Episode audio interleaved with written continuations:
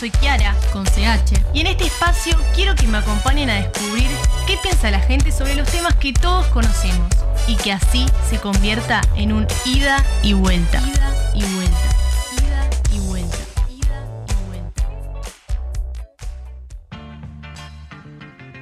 Primer episodio, día 220 de cuarentena, y el tema de hoy es la radio. La radio. Radio.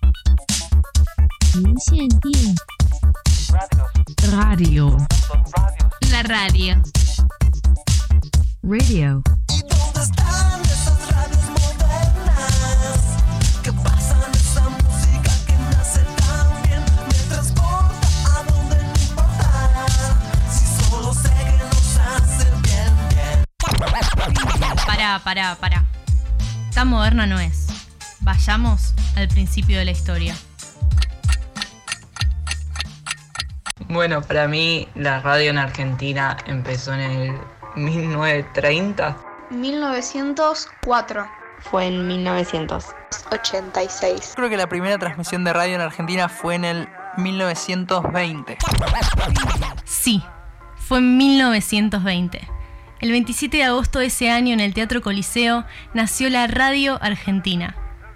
Enrique Telemaco Susini, César José Guerrico, Miguel Mujica y Luis Romero Carranza, estudiantes de medicina y aficionados por las comunicaciones, transmitieron por primera vez en vivo la ópera Parsifal, que dura casi cuatro horas y media. Se treparon del techo después de años de investigación con una antena, un transmisor de 5 vatios casi atado con alambres y un micrófono. Fue escuchada por menos de 100 personas esa transmisión, porque pocos contaban con receptores a galena. Ahora vamos a escuchar a dos de nuestros tres invitados para que nos describan un poco a estos cuatro jóvenes que se denominaron los locos de la azotea. Bueno, acá Martín Reich, un placer, Kiara. Los locos de la azotea. Eh, a ver, ya de por sí siento que me caerían bien, porque eran cuatro pibes de unos 25 años ligados a- al mundo de la medicina. Ya tres creo que estaban estudiando y uno ya recién recibido, así que eh, tenían como pasión, en paralelo a la medicina, esto de, de- de descubrir y empezar a hacer radio. Y ya de toda esta historia me, cae bien, siento que eran tipos eh, con, con cosas para contar, de, divertidos, con, con curiosidades, porque si, si por fuera la medicina algo tan estructurado y de tantas horas querían hacer esto, evidentemente eran apasionados y eso después se vio. Así que me los imagino como que podrían ser cuatro amigos míos, eh, si, si nos conociéramos en, en la actualidad. Yo soy Martín Piña, productor de radio y televisión. ¿Y cómo imagino a los locos de la azotea?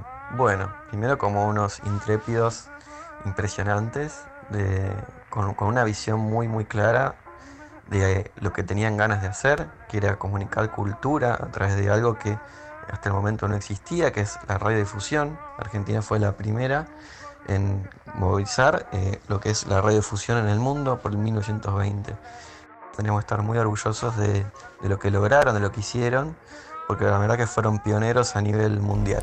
En 1930 habían cientos de miles de receptores y surgen las radios Mitre, Nacional, Belgrano, Rivadavia y el tango.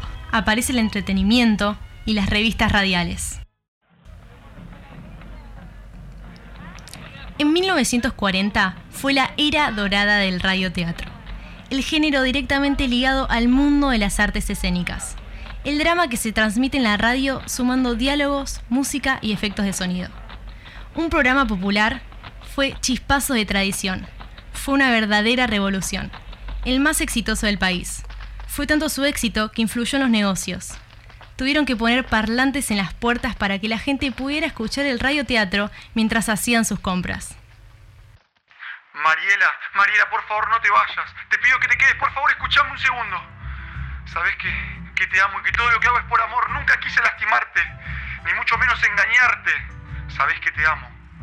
Ya es tarde, Manuel. Nunca pensé que me ibas a hacer algo así. Creí que, que podía confiar en vos y que no ibas a repetir lo que hicieron otros hombres. En 1950, la radio es portátil. Aparece la tele y amenaza, pero la radio sigue. Tiene varias ventajas. La inmediatez los contenidos se propagan al instante, da espacio a la imaginación, el interlocutor puede crear personajes. La portabilidad, porque podemos llevar con nosotros la radio a cualquier lugar, y la interacción con el oyente. Según el programa y la emisora, se encuentran actividades dirigidas a la gente para que den opiniones y respuestas.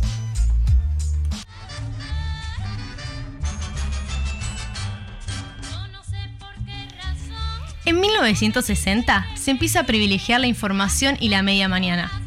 En 1970 aparece la frecuencia modulada, la FM, que tiene cortas distancias, son más económicas y menos vulnerables. Tienen interés cultural popular.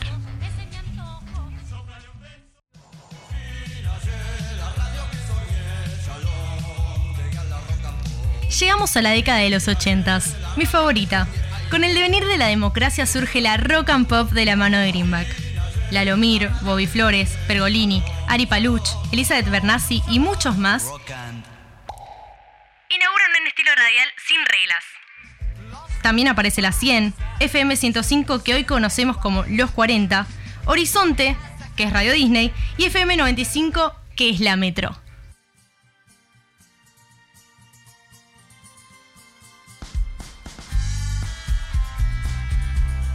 En la década de 1990 continuó el crecimiento de las FMs, que comenzaron a orientarse hacia diferentes segmentos del público. Y luego, con el advenimiento de Internet, buena parte de las emisoras del país sumaron a sus transmisiones radioeléctricas transmisiones online.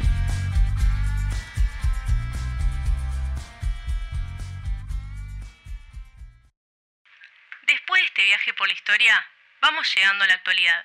Y la pregunta es, ¿la radio va a morir? ¿Podremos derribar ese mito que dice que la radio ya pasó de moda? Vamos a hablar con el escritor Hernán Casiari y nos contará un poco qué piensa sobre esto. Bueno, la radio es como las cucarachas, me parece. ¿eh? No, no hay manera, no hay manera de... Al principio decían, uy, ahora que el cine no es mudo, la radio se muere. Uy, ahora que el cine es a color, la radio se muere. Uy, ahora que apareció la televisión, la radio se muere. Uy, ahora que apareció el CD, la radio se muere. Uy, ahora que apareció internet, la radio se muere. Nunca se muere. Es imposible que se muera un señor hablando a un micrófono y otro escuchando. Es como el principio de todo. Es como la harina. Puede venir la mejor comida del mundo, pero si no hay harina, ¿qué hacer? Para mí siempre fue una, una compañía desde la no te digo desde la infancia, pero casi desde la adolescencia. Una, una compañía nocturna sobre todo, porque siempre fui oyente nocturno de radio. Yo creo que la primera vez que me enganché a un programa de radio tenía 13 o 14 años. Me llamaba mucho la atención eh, que resultara ser como una especie de pensamiento propio, pero hecho por otra gente. Esa, esa rareza de, estar escuchando como dentro del cerebro, porque me ponía la, la, radio abajo de la almohada muy bajito para escuchar solamente yo y entonces me iba quedando dormido y era como que lo que estaba escuchando entraba a los sueños y después soñaba con, con eso y me levantaba sin saber si había soñado o si había escuchado eso.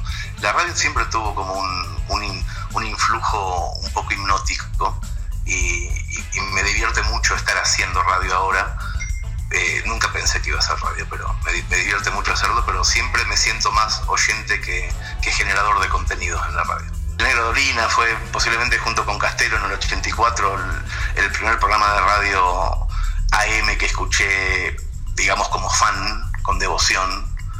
Demasiado tarde para lágrimas en Radio El Mundo, 1984-85.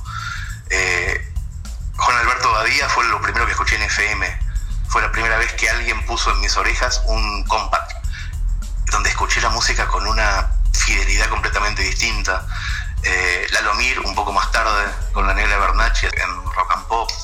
Eh, Pergolini, el primer Pergolini también en rock and pop.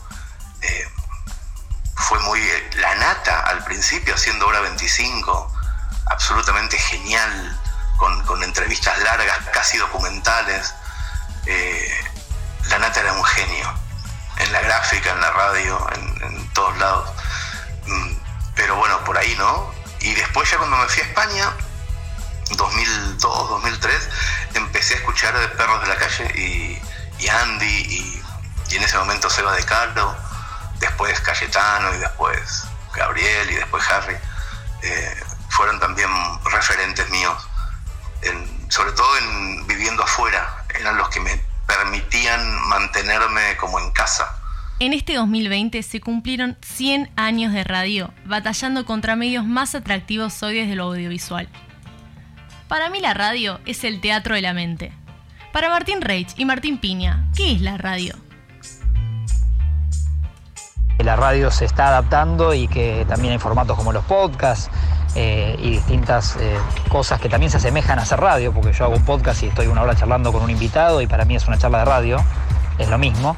Así que está bueno y creo que es saludable para saber que ya sea la radio tradicional, que yo también la escucho, eh, así como escucho en el auto metro y medio, cuando puedo o donde puedo, también están buenos estos nuevos formatos que creo que llegaron para quedarse y que tienen, no tienen tiempo así de, caducidad, de, de terminarse rápido. Así que feliz por eso también. Yo creo que, que la radio, eh, que acaba de cumplir 100 años, está más vigente que nunca. Creo que la radio es compañía, creo que a diferencia por ahí de, de otros medios, la radio entra en tu casa y, y es difícil que se vaya, ¿no? Uno puede llevarse la radio hasta en el baño cuando se ducha, eh, hay gente que la pone abajo de la almohada. Eh, creo que lo que genera la radio es una gran familiaridad, ¿no? Hay programas que están hace 20 años al aire y uno por ahí siente que son parte de su familia, ¿no? Que, logra esa cotidianidad de contarnos algo, algo, que, que por ahí no es tan sencillo de transmitir a través de otro medio, ¿no? Eh, tiene eso, ¿no? A veces el aire está, después se va, eh, entonces algo, algo efímero pero que a la vez es muy presente. Soy Chiara Mastrangelo y este fue el primer episodio de Ida y Vuelta. Hola.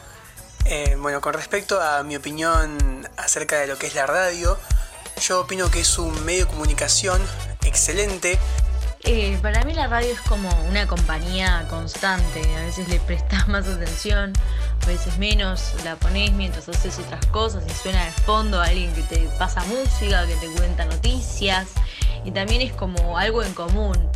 Eh, tomás a- al locutor de la radio, te imaginas una cara y tomás sus recomendaciones como si fueran las de un amigo. Y las columnas las escuchás como si estuvieras leyendo, no sé, información de confianza, entonces en un punto vos confiás en la radio que escuchas todo el tiempo. Es compañía, es confianza y un poco amistad, qué sé yo. En una palabra lo definiría con entretener. Para mí la radio en principio es evolución. Para mí la radio es mucho más que el hecho de escuchar lo que se dice o la música que pasa en ella. Es también lo intrigante de lo que ocurre en el estudio antes, durante y después de un programa. Y la magia de estar frente a un micrófono y acompañar con simplemente la voz a los oyentes. La radio en una palabra para mí es expresión. Siempre hay alguien que nos va a estar haciendo compañía. Y siempre vas a estar junto a la radio. La radio tiene como dio espacio a voces más independientes, cosa que la televisión no. Yo la consumo desde YouTube, que creo que esa es una ventaja que tiene la radio, que a pesar de ser uno de los medios de comunicación más viejos, se supo adaptar a estas nuevas tecnologías y a estas nuevas formas de comunicación y puedo tener así más llegada con los jóvenes, que creo que hoy en día en su mayoría la consumen a través de internet. Es innegable que te hace compañía cuando estás solo en el auto haciendo un viaje largo.